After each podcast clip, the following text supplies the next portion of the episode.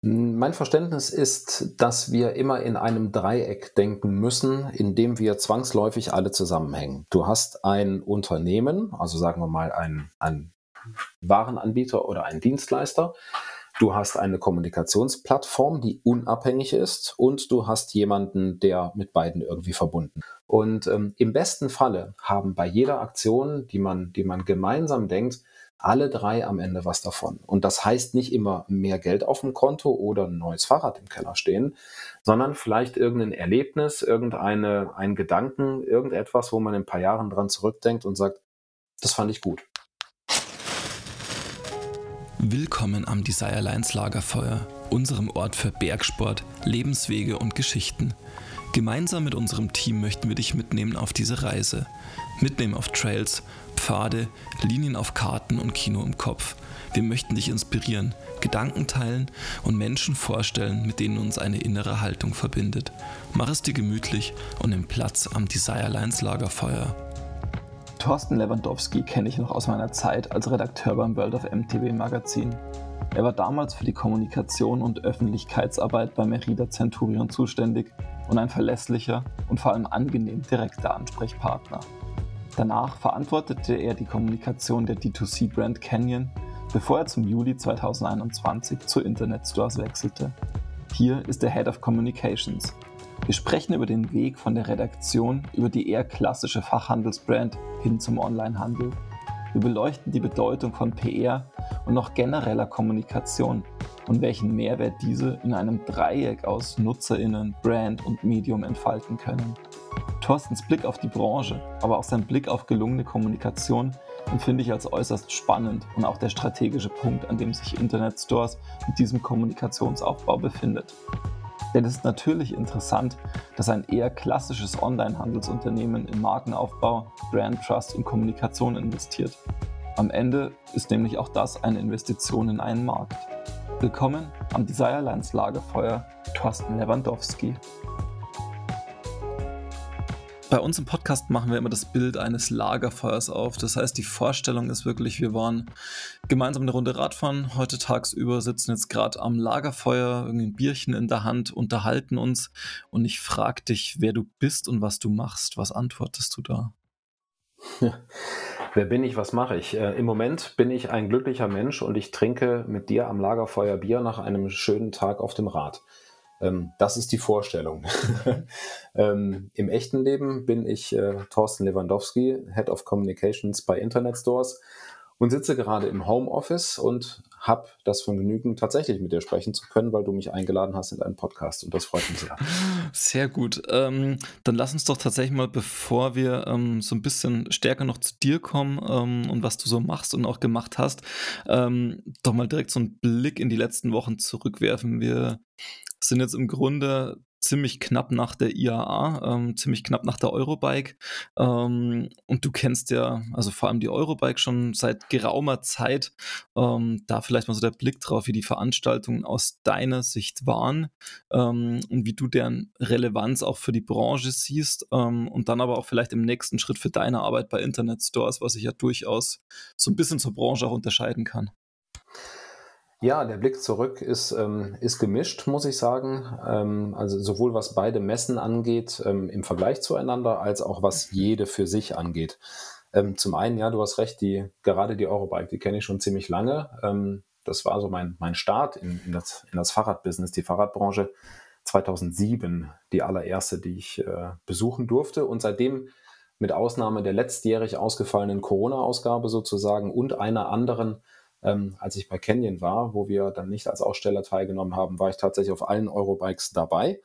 Mhm. Und ähm, von daher habe ich mir die aktuelle Ausgabe so im, in der Retrospektive, muss ich sagen, ähm, hätte ich sie mir natürlich, oder mit Blick nach vorne, so hätte ich sie mir schöner vorgestellt, als, als sie am Ende war ähm, es ist schon ein komisches Gefühl gewesen, durch diese nicht ganz vollen Hallen zu laufen und äh, auch im, im, Außengelände nicht so diesen äh, Jubeltrubel Heiterkeit-Modus der, der letzten Jahre da so vorzufinden, weil das die, die Eurobike ja auch stark ausgemacht hat. Ja. Ich war mhm. zum Beispiel immer einer derjenigen, die gesagt haben, ähm, wir brauchen unbedingt eine starke Ausrichtung auch auf den Endkonsumenten dort. Wir brauchen Unterhaltung, wir brauchen Show, wir brauchen Elemente, die einfach zeigen, ähm, wie, viel, wie viel Spaß und Freude in unseren Produkten steckt und nicht nur darauf gucken, ähm, wie kriegen wir sie ähm, vom Großhandel in den Fachhandel und dann weiterverkauft. Ähm, von daher war das natürlich schon ein bisschen, bisschen schade, ähm, vor allem, das möchte ich sagen, mit Blick eben auf diejenigen, die da ja trotz aller Kritik ja über Jahre einen großartigen Job gemacht haben. Ja, also die Eurobike stand und steht in gewisser Weise auch weiterhin ähm, für das Aushängeschild sein unserer Branche. Und ähm, die Macher in Friedrichshafen haben schon uns jedes Jahr eine tolle Messe beschert. Und es hat mich ein bisschen, also für sie hat es mich ein bisschen traurig gemacht, dass man normalerweise, wenn man aufhört, dann geht man mit so einem großen Bang. Ja, da macht man nochmal so das richtige Feuerwerk und holt nochmal die Szenegrößen und weiß ich nicht. War alles nicht möglich. Ja, das, okay. das war ein bisschen schade. Mit Blick auf die IAA vielleicht, ähm, mhm. ganz anderes äh, Konzept, ganz andere Ausrichtung. Ähm, da sind wir, oder da muss ich einen halben Schritt zurück, ähm, das war eine Premiere für Internetstores, wo ich ja jetzt bin. Ähm, mhm. das Unternehmen selber ähm, war also als Unternehmen und aber auch mit seinen eigenen Shopmarken wie Fahrrad.de, Brüggelmann etc. noch nie als Aussteller auf einer Messe. Das war eine Premiere, hat man sich ganz bewusst dafür entschieden, diesem neuen Format ähm, offen gegenüberzutreten und die vermeintlich ausgebreiteten Arme der, des Willkommenseins irgendwie anzunehmen. Und ähm, was das angeht, war es ein großer Erfolg. Wir hatten ähm, wir hatten einen guten Stand, ein tolles Standkonzept, haben dafür viel Lob bekommen. Überhaupt für die Tatsache, dass wir ähm, als das Unternehmen, das wir sind, dort auf der Messe ausgestellt haben, uns gezeigt haben, gesprächsbereit als, als Teil dieser Branche.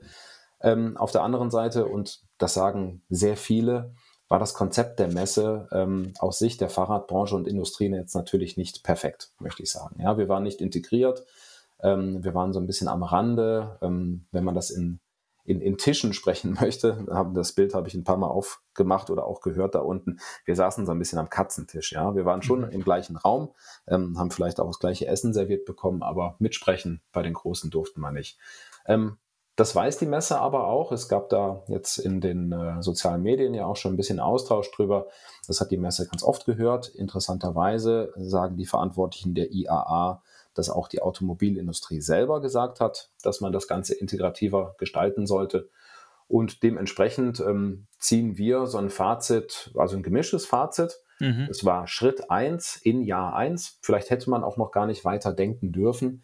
Es braucht ja auch Zeit, um sich aneinander zu gewöhnen. Ja, die Automobilindustrie kann jetzt auch nicht einfach, keine Ahnung, 100 Prozent zurückfahren. Ja, das geht ja auch nicht. Ähm, aber mit Blick auf 2023, wenn wir dann sicherlich auch wieder dabei sein werden, da müssten sich schon ein paar Dinge verändern. Jetzt lass uns von da vielleicht wirklich mal so diesen großen Sprung zurücknehmen. Ähm, du hast ja damals, also da aus der Zeit kennen wir uns auch noch, klassisch bei der Mountainbike als Redakteur angefangen. Ähm, wie war denn da so dein Zugang in dieses Redaktionsdasein ähm, und dein, dein Verständnis und dein Selbstverständnis mit dem Blick auf die Branche auch? Ja, das ist richtig. Ich habe 2007 habe ich bei der Motorpresse Stuttgart angefangen in der Redaktion Mountainbike als äh, Redakteur für Tech und, Test und Technik, so alles für das, was Zubehör, Bekleidung etc. Mhm. angeht, ähm, was heute oder seitdem, seit ich da weggegangen bin, der äh, großartige Kollege Christian Jimek macht. Ähm, ja, ich, ich, hatte einen ganz interessanten Zugang irgendwie zu all dem. Das ist, äh, müsste ich vielleicht ein kleines bisschen ausholen. Ähm, ich habe äh, Sport studiert an der Sporthochschule Köln und habe da 2002 meinen Abschluss gemacht äh, mit Schwerpunkt Sportpublizistik. Also ich hatte schon immer das Gefühl, dass aus mir was Kommunikatives werden sollte und dass das irgendwie einen Sporthintergrund braucht. Also ähm, ich bin der Sohn eines Sportlehrers und Fußballtrainers, das heißt so Sport und überhaupt aktiv sein war schon immer ein großes, äh, großer Bestandteil in meinem Leben. Kommunikation eben auch. Ich bin mit vielen Buchstaben geboren worden und habe immer noch welche übrig, erstaunlicherweise. Ähm, und habe dann nach dem Studium 2003 den ersten Job ähm, im, im, schreibenden Business gehabt. Da war ich Redakteur beim Laufsportmagazin Running in Freiburg. Ähm, habe während des Studiums schon so Tageszeitungen gemacht, wie man so klassisch eigentlich so in so, ein, so eine Journalistenkarriere einsteigt. Ne? Ein bisschen Lokalredaktion, Fußball und bei uns gab es damals auch Motorsport. Ja, wir hatten Seitenwagenfahrer, die kamen ähm, aus der Gegend, wo ich herkomme. Ja, und dann eben dieses erste Mal Magazin. Das hat nicht ganz so richtig gut funktioniert. Ähm, das war ein sehr kleines Team und ähm, sagen wir mal, nicht jeder hatte das gleiche Verständnis von dem, was wir da damals machen wollten. Und so war ich dann nach einer Weile da dann schon wieder raus, habe was völlig anderes gemacht, war dann in St. Gallen an einem Internat, äh, Institut auf dem Rosenberg heißt das. Und was ich aber aus dieser Zeit bei Running mitgenommen habe, waren zwei ganz wichtige Kontakte, die auch heute noch ähm, sehr gute Freunde sind in meinem Leben. Äh, Wolfgang Schillings und Christian Lampe. Und Christian Lampe ähm, war der Grafiker damals und ähm, Wolfgang, mhm. Christian und ich hatten so während dieser Running-Zeit uns gedacht, Mensch, so ein eigenes Magazin wäre doch cool, oder? Und wir hatten da eigentlich auch ziemlich was im Blick. Wir wollten sowas machen, wie es in der Schweiz schon gab. Fit for Life heißt das Magazin. Das ist so ein Multisport-Konzept, die sich damals gesagt haben, Mensch, jemand, der Mountainbike fährt, der macht doch im Winter vielleicht auch Skilanglauf der geht vielleicht auch joggen und äh, vielleicht macht er auch noch andere Dinge draußen. Und der braucht doch nicht für alles ein Magazin, sondern der kann doch aus einem Magazin viele Infos holen. Das sieht natürlich ein Verlag anders, weil fünf Magazine an einen Kunden verkaufen ist besser als nur eins. Ähm, aber dieses Konzept gab es in der Schweiz und das haben wir ähm, dann adaptiert und versucht, das nach Deutschland zu holen und haben dafür mit verschiedenen Verlagen gesprochen und es angeboten, sind aber überall kläglich gescheitert. Und den einzigen, die wir es nicht angeboten haben, war die Motorpresse, weil wir gedacht haben, nee, also pff, die haben im Prinzip die Titel so, wie sie sie brauchen, da liegen. Das müssen wir gar nicht machen. Und haben es dann am Ende, nachdem wir nur Absagen hatten, dann eben doch gemacht und haben diesen einen Brief noch abgeschickt und genau da wurden wir dann eingeladen. Das war ganz witzig. Das war damals Geschäftsführer noch Friedrich Werle und äh, Geschäftsbereichsleiter Adi Kemmer für den Bereich Sport und Freizeit. Ja, und da durften wir dann das Konzept präsentieren, hat man sich angeguckt, hat es dann letzten Endes auch abgelehnt, aber Christian und mich gefragt, ob wir nicht Lust hätten, das schon recht weit vorangeschrittene Konzept für die Roadbike, die es damals noch nicht gab, noch ein bisschen mit auszugestalten. Und ähm, das haben wir dann mhm. gemacht, so quasi auf freiberuflicher Basis. Und als das Projekt dann in der Motorpresse dann mit der Nullnummer und danach mit den festen Ausgaben äh, fix reingeholt wurde, hatte uns der damalige Chefredakteur der Mountainbike, Markus Stenglein, der hat mich dann gefragt, ob ich zu ihm in die Redaktion kommen möchte, zur Mountainbike und Christian wurde Chefgrafiker der Roadbike. Und seitdem ähm, bin ich in der Fahrradbranche warst dann eben erst bei der Mountainbike quasi und bist von der Mountainbike ähm, zu Merida Centurion als PR-Manager gewechselt. Ähm, nun ist also so immer mein Gefühl, zumindest damals noch als, aus, der, aus der Redaktionszeit, dass man irgendwie als Special Interest Magazin irgendwie schon ja, ähm, irgendwie PR gebrandmarkt ist, habe ich das Gefühl. Also wir wurden immer wahnsinnig von jungen PR-Managern ähm, und Managerinnen belagert, ähm, die vor allem irgendwie Produktvorstellungen und Platzierungen wollten, ähm, wenig Geschichten darum erzählt haben. Ähm, und deswegen war für mich tatsächlich lange Zeit so ein bisschen PR irgendwie gefühlt ein rotes Tuch. Ähm, mit welchem ja, Gefühl und welcher Vision von äh, PR und Pressearbeit bist du dann zu, zu Merida Centurion gewechselt? Ja, ich teile da deinen Gedanken ganz extrem. Also ich hatte auch immer das Gefühl, dass ähm, PR-Kommunikation eigentlich nur ein verlängerter Arm des Marketings war. Also es ähm, und heute auch noch teilweise ist. Ne? Mhm. Es gibt, geht ganz viel darum, ähm, im Prinzip verkaufsorientierte Geschichten zu erzählen und äh, manchmal mit unterschiedlichen, ich nenne es mal Druckmitteln, ähm, auch die einzelnen äh, oder eigenen Produkte dann in die Hefte zu bekommen. Das war noch nie so meins und das ist es heute auch noch nicht. Ähm, wer mich kennt und ein bisschen länger vielleicht auch schon mit mir zusammenarbeitet, der weiß, dass ich ein sehr offener, direkter und transparenter Mensch bin. Das ist für den Job, den ich mache, vielleicht manchmal eigentlich doof, weil ich manchmal auch Dinge sage, ähm, die ich vielleicht eigentlich so noch gar nicht überhaupt erzählen sollte oder dürfte, weiß aber, mit wem ich das machen kann und ähm, habe über die Jahre ähm, dankenswerterweise viele Vertrauensverhältnisse aufbauen können innerhalb der Industrie und Branche. Ich habe tolle Menschen getroffen in den letzten Jahren, mit denen ich auch teilweise schon sehr, sehr lange zusammenarbeite. Und eben genau das, was du sagst, das war eben mein Verständnis nicht. Und das habe ich mit zu Merida und Centurion genommen und ähm, hatte da das Glück, ähm, dass ich zum einen mit meinem direkten Chef, mit dem Simon Oppold, der auch heute mhm. noch Marketingleiter ist ähm, bei MCG, und Wolfgang Renner als äh, Unternehmensgründer und, und Geschäftsführer zwei Menschen treffen durfte, die mich sehr viel haben machen lassen. Also ich konnte da mit meinem Verständnis, wie man Kommunikation aufbauen kann, ähm, mich relativ frei bewegen. In dem Rahmen natürlich, den Merida und Centurion sich selbst gesteckt hat, als eben fachhandelsorientierte ähm, Marken mit der Anbindung nach Taiwan, ähm, wo auch teilweise mhm. Marketingkollegen mit saßen. Das ist ja auch ein sehr spezielles Konstrukt der beiden, der beiden Unternehmen. Aber da habe ich angefangen, ähm, so das zu machen, was ich heute immer noch machen darf und machen kann. Mittlerweile natürlich an anderer Stelle und dazwischen auch in unterschiedlichen Ausprägungen.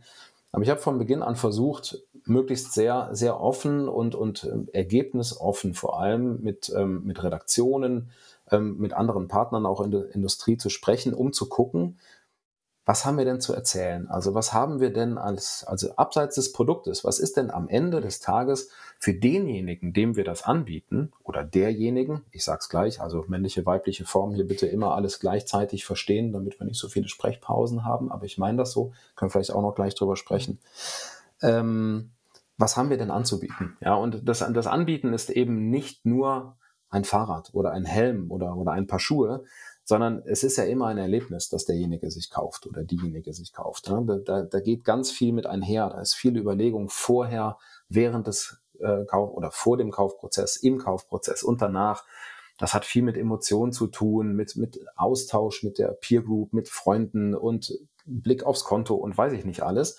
Ähm, da kann man nicht einfach sagen, guck mal, hier kostet 10 Euro weniger, kannst du dir kaufen. Mhm. Und ähm, das habe ich von Beginn an versucht, eigentlich so kommunikationsmäßig mit zu unterstützen. Und ähm, an verschiedenen Stellen ist es mir ganz gut gelungen. Also für, für mich betrachtet jetzt, ja, ich spreche nicht aus Sicht der Unternehmen, das müssen die beurteilen, mhm. aber für mich äh, persönlich ähm, ist mir das gut gelungen teilweise und es hat Spaß gemacht.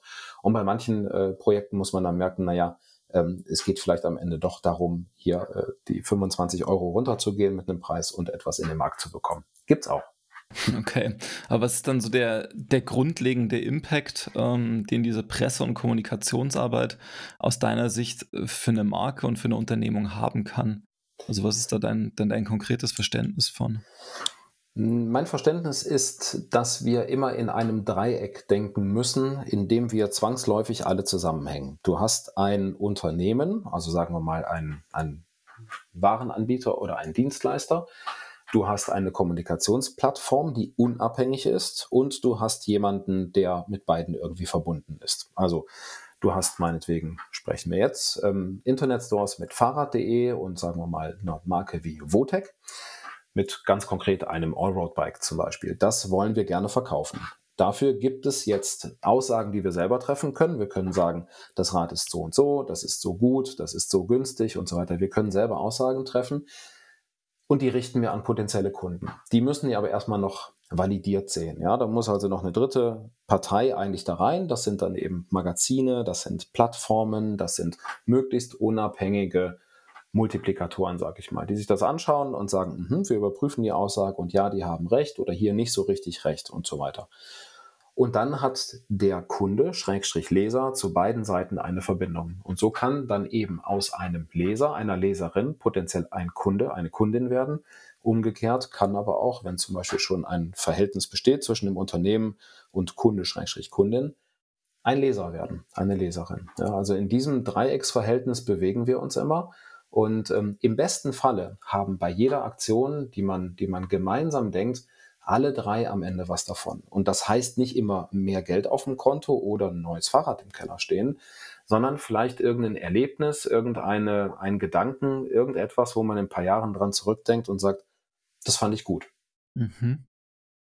Okay, das finde ich das, also finde ich ein spannendes Verständnis von also das ist ja schon, also jetzt, da sind wir jetzt in einem Bereich, der schon ein Stück weit über klassische PR gefühlt hinausgeht, weil, also, wenn man sich so quasi im klassischen ähm, Marketing einmal eins ähm, oder BWL einmal eins ähm, PR anschauen würde, dann ist PR ja eigentlich also viel zuständig für Markenbildung, ähm, also wirklich eine Brand aufzubauen. Ähm, und dieses Dreiergestirn geht jetzt schon wesentlich weiter. Also da geht es natürlich auch am Schluss, wenn ich dich jetzt richtig verstehe, um einen Brand Trust ähm, in die eine Richtung.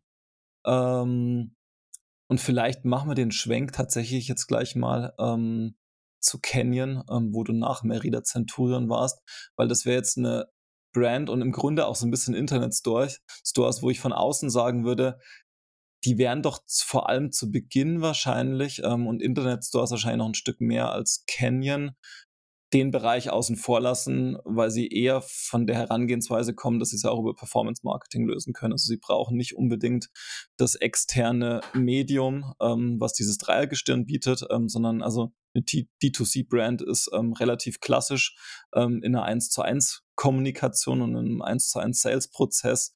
Ähm, und im Online-Shop schaut das Ganze ja eigentlich ähnlich aus. Ähm, war dann, also gab es dann dort ein ähnliches Verständnis ähm, und wurde das quasi dann auch mit deiner Rolle ähm, vielleicht gefüllt oder also wie ging es damit weiter? Äh, würde ich gerne noch äh, kurz anknüpfen an das, was du zuletzt gesagt hast, ähm, auf meine Ausführungen. Du hast natürlich vollkommen recht. Ähm, was du sagst. Jetzt müssen wir aber mal meine Rolle genau angucken. Also mhm. innerhalb meines Teams gibt es natürlich Com Communications Manager, die auch ganz klassische PR-Aufgaben übernehmen. Mhm. Und wir haben natürlich ähm, sowohl bei Canyon ähm, gab es das und gibt es das, als auch bei Internet Stores haben wir auch Brand Manager, ne, diese ganz klassisch eben diese, diese Markenbildung vorantreiben. Das, was ich aus dem Bereich ähm, jetzt bei Internet Stores, das Head of Communications mache, der Kommunikationsabteilung, flankiert das Ganze eben alles, beziehungsweise ist immer ein Teilbereich und, und guckt, wo, wo kann es unterstützen. Ähm, jetzt schlage ich den Bogen zu dem, was du zuletzt sagtest. Du hast vollkommen recht. Also gerade ein, ein Online-Anbieter, dem sollte man doch eigentlich unterstellen, dass er eben mit Performance Marketing im Prinzip mit einer ganz zielgerichteten Aussage, dass etwas jetzt gut zu kaufen ist für mhm. Kundin und Kunde, ähm, doch eigentlich am besten dasteht. Das stimmt. Ähm, das stimmte vor allem, aber ich bin davon überzeugt, dass sich das ändert. Ähm, ich wähle ein Bild aus der Offline-Welt. Du fährst mit deinem Rad durch eine Fußgängerzone und jetzt reißt dir die Kette. Wie der Zufall es möchte, bleibst du genau vor den Schaufenstern von zwei nebeneinander platzierten Fahrradgeschäften stehen.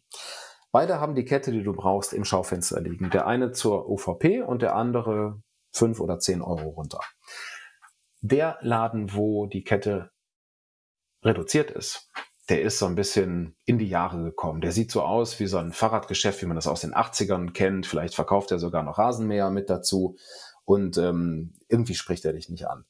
Der andere Laden, da ist ein Ledersofa drin, eine coole Kaffeemaschine, der Dude hinter dem Dresen sieht irgendwie cool aus und es kommt jemand raus, der ist so ein bisschen wie du und der strahlt du gibst doch ganz bestimmt 10 Euro mehr aus, um in den Laden zu gehen, wo du dich besser fühlst, oder? Im echten Leben würdest du das machen. Denn die Ersparnis von 10 Euro ist für dich nicht relevant in deinem Leben, nicht ausreichend relevant im Vergleich zu dem, was du emotional mit dazu einkaufst. Wir reden hier nicht über ernsthafte Ersparnisse, wie jetzt zum Beispiel das Fahrrad für 2000 Euro bekommen anstatt für 3000. Das ist ein anderer Schnack. Aber es gibt, es gibt Bereiche, in denen ist das nicht so sehr relevant. Und das Gleiche funktioniert in der Online-Welt auch. Es gibt, ähm, also ich, ich sage das immer, das sind die nicht äh, Produktverfügbarkeits- oder preisspezifischen Antworten auf die Frage, wo kaufe ich ein. Die Frage zum Beispiel, weiß ich von einem Unternehmen, dass es sich mit dem Thema Nachhaltigkeit zum Beispiel beschäftigt und das andere nicht? Weiß ich von dem einen Unternehmen, dass es zum Beispiel darauf achtet, dass ausreichend viele Frauen im Unternehmen eingestellt werden, das andere eben nicht? Weiß ich von dem einen, dass es ähm, versucht, seine Retouren zu einer möglichst großen Prozentquote wieder zurück in den Kreislauf zu bringen, das andere eben nicht? Und wenn das Dinge sind, die mir als Wert oder mir in meiner Haltung als Mensch wichtig sind, dann gibt es andere Anknüpfungspunkte, über die ich mich verbinden kann mit diesem Unternehmen, das letztlich ja nur in Verkehrbringer des Produktes ist, das ich eigentlich gerade haben möchte. Und da ist Kommunikation extrem wichtig, weil Kommunikation in allen Bereichen dann am Ende immer ein Bestandteil ist. Ob ich auf der Webseite bin, auf der Social-Media-Seite, ob ich konkret in einem Store stehe. Wir bei Internet Stores haben einen Multi-Channel-Approach, das heißt, du kannst bei uns auch in einem Laden stehen. Und wenn das alles zusammenhält, wenn ich eine gleiche Ansprache erfahre, gleiche Wörter lese oder höre, das Gefühl habe, dass ich überall da gut aufgehoben bin, dann ist das für alle Beteiligten viel mehr wert. Und das ist etwas, wo ähm, mein Team und ich, in dem Fall für Internet Stores, auf jeden Fall daran mitarbeiten wollen, weil ich davon überzeugt bin, dass das funktioniert. Okay, das heißt, runtergebrochen würde das ja bedeuten, euer Ziel aus Kundensicht, beziehungsweise also aus einer einfach unternehmerischen Sicht am Schluss ist es, ähm, dass die Leute nicht über ähm, einen Google-Preisvergleich zu euch kommen, sondern dass sie direkt zu euch kommen, weil sie einen Zugang zu euch als Marke ähm, einfach haben ähm, und damit dieses, dieses Vertrauen aufgebaut haben, dass ihr quasi für das, was sie jetzt gerade suchen, sowieso der richtige Ansprechpartner seid, ohne dass sie da, da quasi in irgendeine Vergleichsschiene reingehen müssen und über einen, ja, also über irgendeine Suchplattform, wie auch immer die geartet ist, quasi zu euch kommen müssen. Genau, das ist natürlich, ähm, das ist natürlich ein sehr viel nachhaltigeres ähm, Verhältnis zu deiner Kundschaft. Ja, wenn du halt nicht immer nur dann quasi herangezogen wirst, wenn du gerade den attraktivsten Preis hast.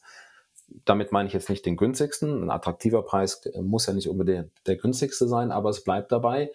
Ähm, wie eine Marke selber auch, kann auch dieses System Shop eine Verbindung herstellen. Ne? Es gibt da ganz klare äh, Typenzuweisungen. Also ich bin Nike, aber nicht Adidas. Ich bin Coke, aber nicht Pepsi. Ich bin Canyon, aber nicht Specialized zum Beispiel.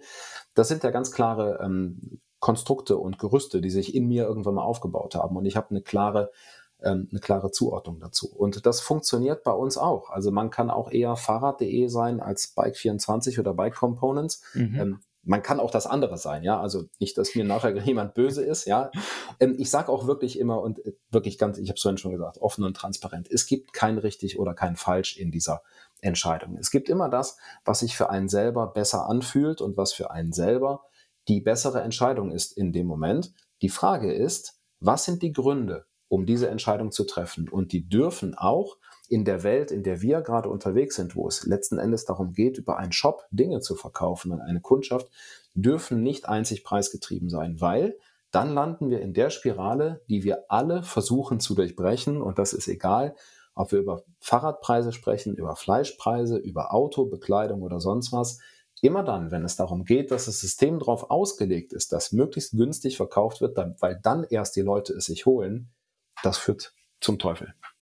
Aber also ist das vielleicht auch gerade, ähm, um vielleicht so mal auf dieses höhere Level Branche auch zu kommen, vielleicht so die, die aktuelle Herausforderung, ähm, in der die Branche auch vielleicht steckt, dass es am Schluss nicht mehr nur darum gehen kann, eben sehr, sehr spitz Sportlern und Sportlerinnen Produkte zu verkaufen, sondern äh, dieses Gefühl, also in diese breite Masse reinzukommen. Wir hatten ja am Anfang das Thema IAA Mobility und die meisten, mit denen ich im Vorfeld gesprochen hatte, die sich auch dafür entschieden hatten, dort auszustellen, für die war der, der Grund dafür schon ganz klar, sich einer, einer breiten Masse zu zeigen, die nicht unbedingt rein fahrradaffin ist, sondern insgesamt für Mobilitätsthemen steht, weil sie das Gefühl so ein bisschen die Schwierigkeit haben, ja, wie erreiche ich die, weil wir haben jetzt irgendwie 10, 15 Jahre lang Special Interest ähm, Kommunikation und Marketing gemacht und die Frage ist, okay, ähm, der Markt wird offensichtlich größer ähm, und um als Branche den Anschluss dort nicht dran zu verpassen und vielleicht an andere Branchen auch zu verlieren, ähm, die das Thema dann vielleicht besser bespielen können,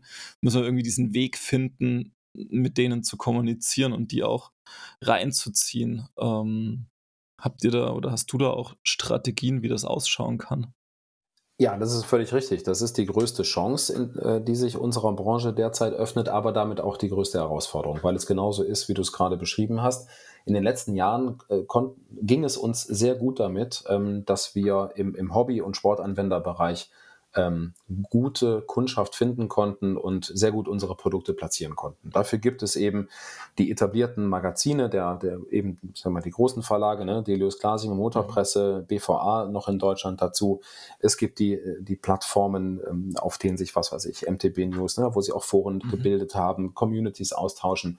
Genau, das, das, ist, ähm, das ist eine sehr, sehr, sehr attraktive Zielgruppe, weil die sehr verbunden ist mit dem Produkt. Da finden leidenschaftliche Diskussionen statt. Ähm, da hat jemand dein Produkt verstanden. Ich sage mal, aus Sicht eines Entwicklers zum Beispiel ist das das Schönste, wo du hinverkaufen kannst, weil das Menschen sind, die gucken sich dein Produkt an und die sagen, ist fantastisch geworden. Die haben mhm. ein richtiges Verständnis dafür. Gemessen an der Zahl derer, wenn ich in, in Deutschland, wenn wir jeden Einzelnen in Deutschland fragen würden, fährst du Fahrrad? Und die Anzahl derer, die das mit Ja beantworten, wenn wir die dann fragen, fährst du sportlich Fahrrad, da wird das ganz schön kippen. Ähm, das heißt, die Anzahl derer, die einfach nur Fahrrad fahren, in Anführungszeichen, die also die Besitzer oder Anwender sind und nicht Enthusiasten, die ist natürlich viel, viel größer. Und damit ist natürlich die Zielgruppe eigentlich für den Handel viel attraktiver, weil klar, sind mehr Menschen da, die Produkte kaufen könnten. Jetzt ist es natürlich für uns als eine Handelsplattform sehr viel leichter, uns dahin zu bewegen, also jetzt mal mit der Produktwelt, uns dahin zu bewegen, wir könnten theoretisch alles anbieten, was die brauchen. Ne? Also ich gehe jetzt mal in einen Schritt zurück in meiner ähm, in, in meiner beruflichen Laufbahn. Bei Canyon beispielsweise war das zum Beispiel ein Grund dafür, warum Canyon so lange keine E-Bikes hatte. Ähm, das war eine ganz strategische Entscheidung, ja, dass man gesagt hat, als E-Bikes aufkamen, als auf einmal offensichtlich eine neue Kundengruppe aufging, die höchst attraktiv war, wo andere schon anfingen, richtig Geld zu verdienen, hat Roman Arnold damals noch gesagt, die Möglichkeit, die wir gerade technisch haben, ähm, um ein E-Bike zu bauen, entspricht nicht dem Verständnis, was unsere Kunden und auch ich selber von dem haben, was ein Canyon-Fahrrad ist. Ja, wir reden da von den relativ frühen Anfängen, ja, wo, es, ähm, wo es mit den ersten Bosch-Generationen Motoren gab, die relativ groß waren, die also, ähm, sag mal, dann bauartbedingt zum Beispiel ähm, es gab ja dann nachher das Spectral On, ja, das das erste äh, EMTB aus dem Hause äh, Canyon. Ähm, wenn dieses mit diesen Motoren hätte gebaut werden müssen, dann ähm, wäre, hättest du relativ lange Kettenstreben gehabt, hättest eine Kinematik, die nicht so richtig verspielt und lustig gewesen wäre. Dann hat man gesagt, nee, zu dem Zeitpunkt, das passt nicht zu uns. Und dann hat man eben gewartet, bis sich quasi diese Rahmenbedingungen verändert haben. Ähm, will sagen, eine, für eine Marke, die ein bestimmtes Image sich geschaffen hat und darauf und natürlich auch versucht, es nach außen hin möglichst scharf zu halten, damit es sich abgrenzt anderen gegenüber, ist es natürlich viel schwieriger, eigentlich sich in neue Kundengruppen reinzuentwickeln, zumal wenn die von der Kernanwendung so weit weg sind. Ähm, das wäre jetzt für uns einfacher. Aber um konkret die Frage zu beantworten, ja, selbstverständlich gibt es Strategien, wie man versucht, da hinzukommen, wie man also und da muss man sagen, äh, da können wir dankenswerterweise ähm, uns darauf verlassen, ein bisschen Fahrradfahren, aktiv sein, ob jetzt E-Bike oder nicht, ist ein gesellschaftliches Thema geworden. Ja? Und das heißt auch, Kommunikationsplattformen dieser Gesellschaft, ich nenne mal eine Süddeutsche, eine FAZ, Münchner Merkur, wie auch immer, beschäftigen sich mit diesen Themen und müssen zwangsläufig darüber sprechen. Und hier können wir uns verbinden. Hier haben wir die Antworten auf die Fragen, die zum Beispiel aus solchen redaktionellen Umfeldern gestellt werden. Wir sind noch nicht auf Kurzwahl 1, sagen wir mal so. Da müssen wir noch hinkommen bei den Redaktionen. Das bringt mich vielleicht so ein bisschen ähm, als, ja, als Turn ähm, dahin, ähm, dass es ja am Schluss bei der Kommunikation oft auch darum geht, im Grunde so eine Art Grundnarrativ aufzumachen. Ähm, und deine Kollegen von Fahrrad.de haben, ich habe das irgendwie, ich glaube, auf LinkedIn bei einem Post zu IA Mobility gesehen.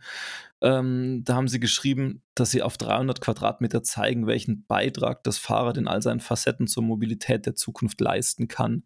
Und im Grunde ist ja die eine oder die, diese Antworten auf diese Frage sind ja wahrscheinlich eben das, was einen durchaus mit Redaktionen verbinden kann, ähm, weil es einfach drängende gesellschaftliche Themen sind.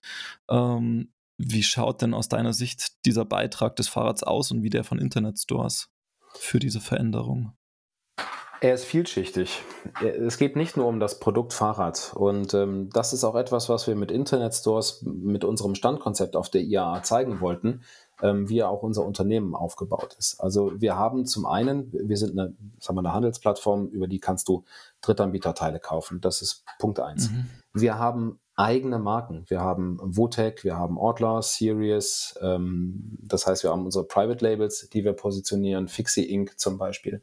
Ähm, wir haben aber auch ähm, Services. Mobility as a Service ist bei uns ein Thema, was eben auch gesellschaftlich eine mhm. Rolle spielt. Nicht jeder muss zwingend sich ein Fahrrad kaufen, um mit einem Fahrrad unterwegs zu sein.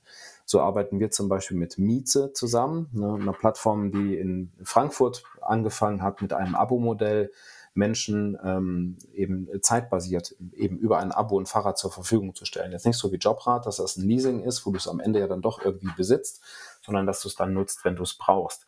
Ähm, das sind Themen, ähm, die die ganze Branche noch weiter ausgestalten und ausarbeiten kann.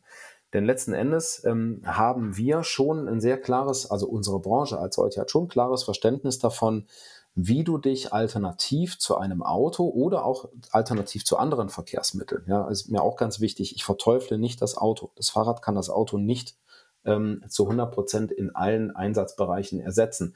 Darum geht es auch, glaube ich, nicht. Es geht darum, dass wir versuchen, ähm, möglichst schlaue Antworten zu finden auf die Frage, wann ist welches Verkehrsmittel das Beste? Das kann, das fängt bei zu Fuß gehen an, sage ich mal, und hört beim Flugzeug auf. Ja, wenn ich zwingend nach New York muss, mhm. weil es sich nicht anders machen lässt, dann bleibt mir das Flugzeug. Ja, das ist so. Es sei denn, ich möchte sehr viel Zeit auf dem Schiff verbringen und habe die Zeit vielleicht auch noch.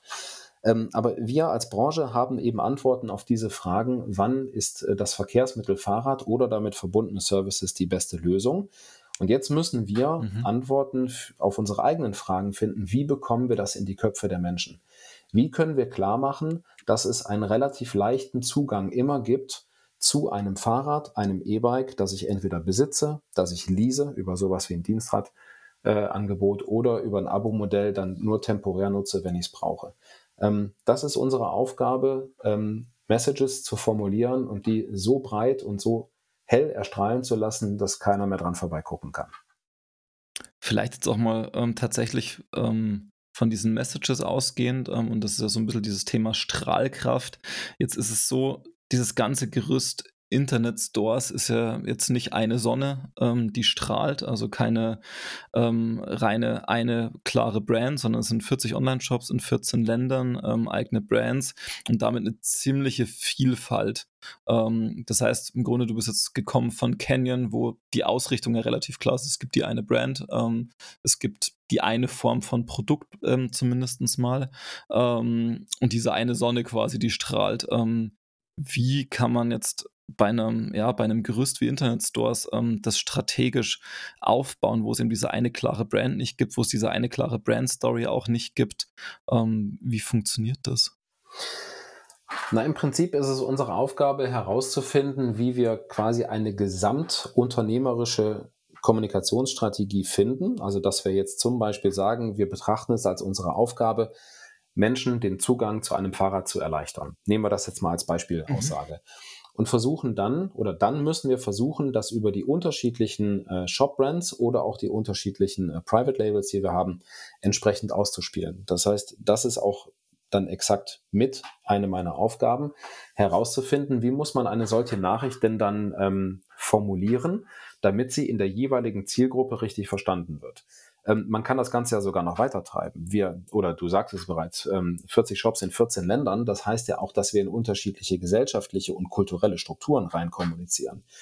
Ich kann zum Beispiel das gleiche Produkt, den gleichen Service, die gleiche Idee einem Spanier nicht mit den gleichen Worten erklären wie jemandem, der in Skandinavien lebt beispielsweise unterschiedliche ähm, kulturelle Voraussetzungen, unterschiedliche topografische Voraussetzungen und so weiter. Das ist eben das, was unser Team, das ich anleiten oder das ich führen darf hier äh, bei Internet Stores, herausfinden muss, wie also erstmal brauchen wir eine, eine, große Aussage. Die muss das Unternehmen für mhm. sich finden, für die einzelnen Segmente, für die einzelnen Quartale auch. Ja, das muss man runterbrechen.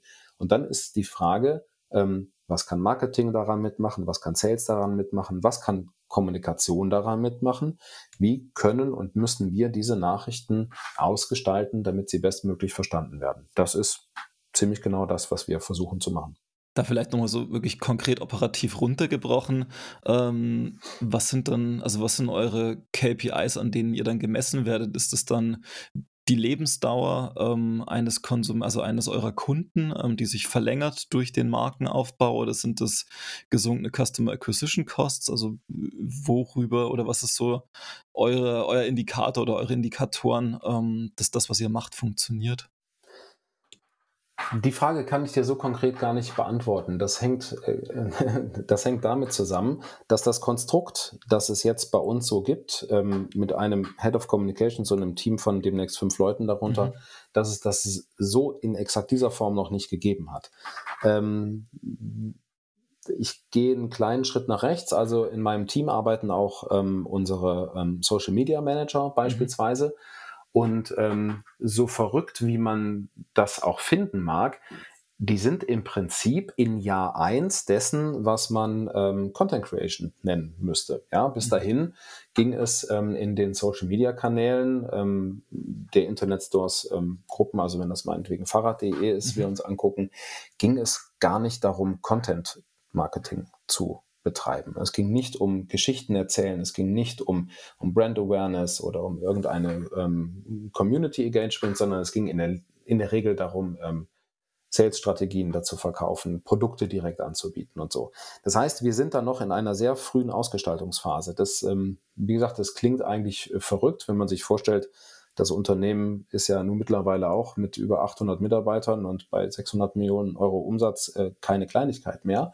Aber der Bereich Kommunikation innerhalb des Unternehmens steht noch recht früh da und so haben wir noch viele Ausgestaltungsmöglichkeiten. Das ist etwas, ähm, was auch mit einer Aufgabe für mich ist, in Abstimmung mit ähm, den, äh, also zum Beispiel meiner, meiner direkten Vorgesetzten, Julia Heckmann, Director Marketing and Communications, herauszufinden, genau wo wir dran arbeiten können. Und erst dann können wir uns konkret die Ziele, die Ziele setzen. Jetzt muss man auch dazu sagen, das ergänze ich vielleicht noch direkt. Wir sind ja auch nicht ähm, ganz für uns allein. Ja, wir sind ja auch Teil eines noch größeren Universums. Mhm ähm, der Signa Sports United, unsere Muttergesellschaft, die natürlich auch Ziele hat, die sie mit ihren einzelnen Entities erreichen möchte. Und da sind wir natürlich ein Stück weit auch dran gebunden, uns anzuhören, ähm, welche strategischen mittel- und langfristigen Ziele von dort kommen. Und dann müssen wir uns überlegen, wie wir das übersetzen können in unsere Welten, in, un in unser Universum und dann versuchen mit den jeweiligen Stärken, die jedes einzelne Unternehmen hat, dann daraus eben diese, diese Ziele herauszuformulieren und sie zu erreichen. Okay. Aber das heißt, auch wieder, wenn ich so ein bisschen diesen den Blick von außen drauf habe, ähm, was es mir gerade so ein bisschen aufdrängt, ist ja, dass ihr quasi die letzten Jahre mit Internetstores wahrscheinlich eben über sehr klassisches Performance-Marketing sehr, sehr gut gefahren seid und das relativ gut skalieren konntet und jetzt so ein bisschen vielleicht an den Punkt kommt, ähm, wo ihr wesentlich stärker in, in Marke ähm, und Storytelling und Content-Marketing reingehen müsst.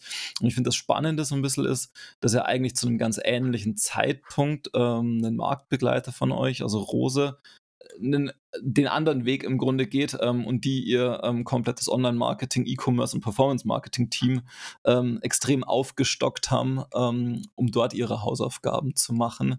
Ähm, also dass offensichtlich der Zeitpunkt recht ähnlich war, aber die Aufgaben und Herausforderungen entsprechend unterschiedlich.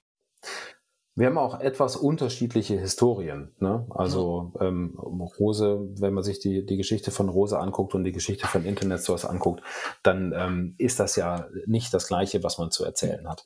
Aber mhm. wichtig ist, was du, ähm, was du sagst, oder ein Stichwort ist Zeitpunkt.